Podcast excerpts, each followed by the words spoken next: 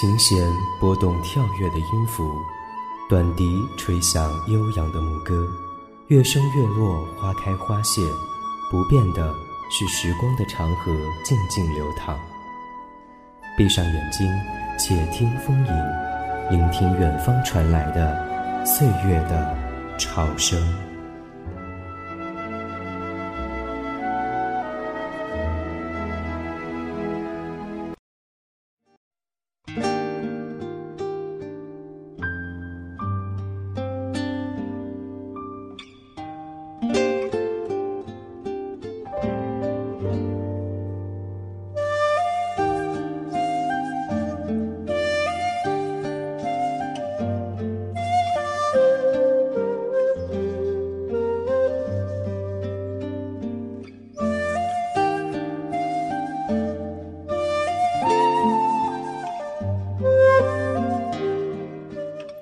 众朋友们，大家好，我是主播小雨，这里是巴洛克游唱，且听风吟。这是一档关于非流行音乐的节目。我们觉得，无论是气势恢宏的交响乐，还是琴箫和鸣的民族音乐，无论是抒发心灵的轻音乐，还是多姿多彩的电影原声，总有能够打动你的地方。这一期。我们的主题是尺八。富士山的樱花淅淅沥沥送走离人的背影，银座的车水马龙掩盖曾经一起并肩的路途。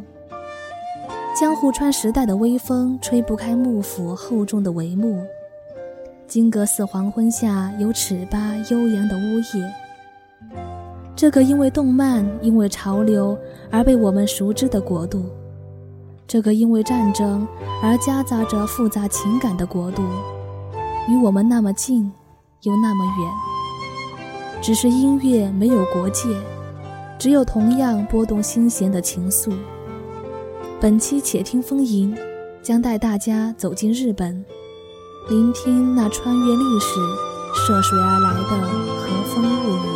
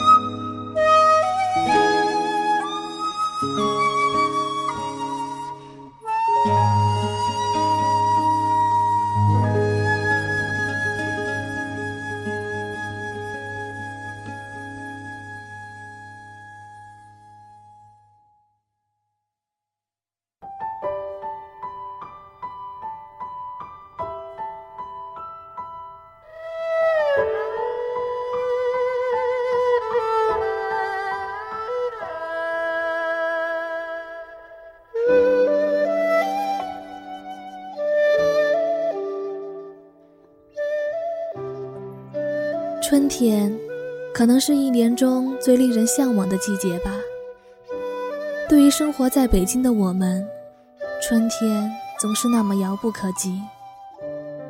我曾经不止一次的想走出这漫天的雾霾和黄沙，走向江南的水乡，一件薄衫，沐浴初春的暖阳，一把纸伞，承载春夜的细雨。而春天的到来，飞来的小鸟应该是最早知道的吧。《春告鸟》这首曲子的名字真美，而这首曲子的吹奏者藤原道山，是日本东京都著名的尺八演奏家。从十岁开始学习尺八，也被誉为和乐器的贵公子。尺八的音色苍凉辽阔，又常常用来表现空灵恬淡的意境，用来描绘春天。真是再好不过了。你是否也在这音乐声中，听到了那个美丽的春天呢？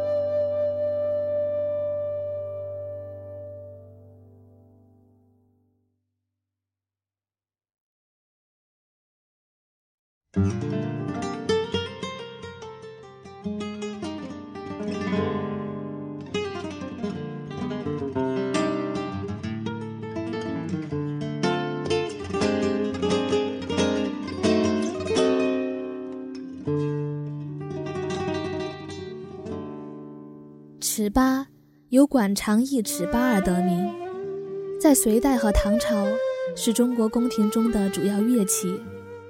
在日本奈良的东大寺里，至今还保存着我国唐代传去的八支唐式尺八。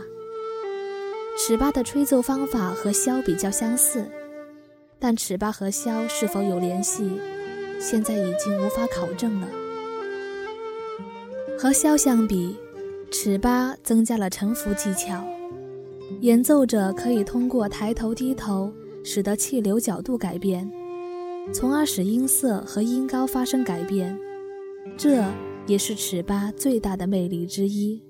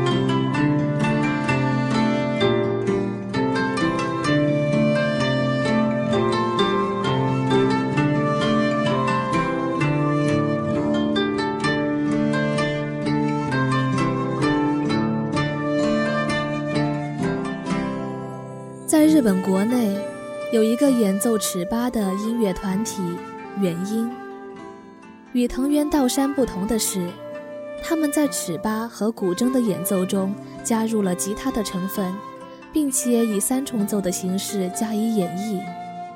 元音将日本传统音乐特有的优雅，以西洋音乐的合奏形式表现了出来。他们在日本国内受到热烈的欢迎，在各地举办过现场演出活动。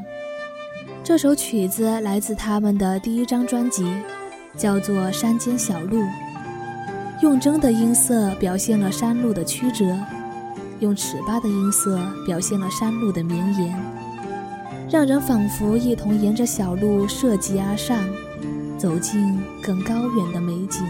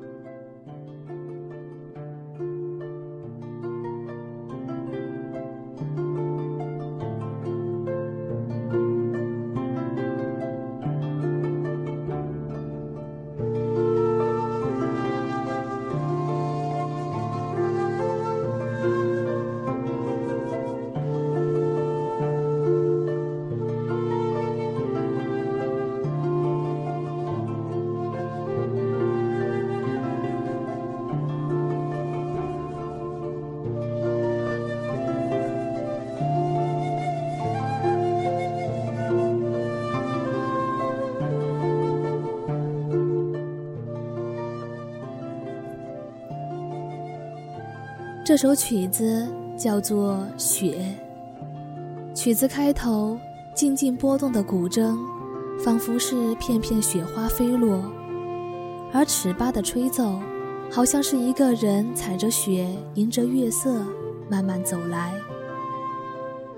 原音由三个人组成，其中的主要成员尺八演奏家三种信彦，同时也是有名的尺八制作者。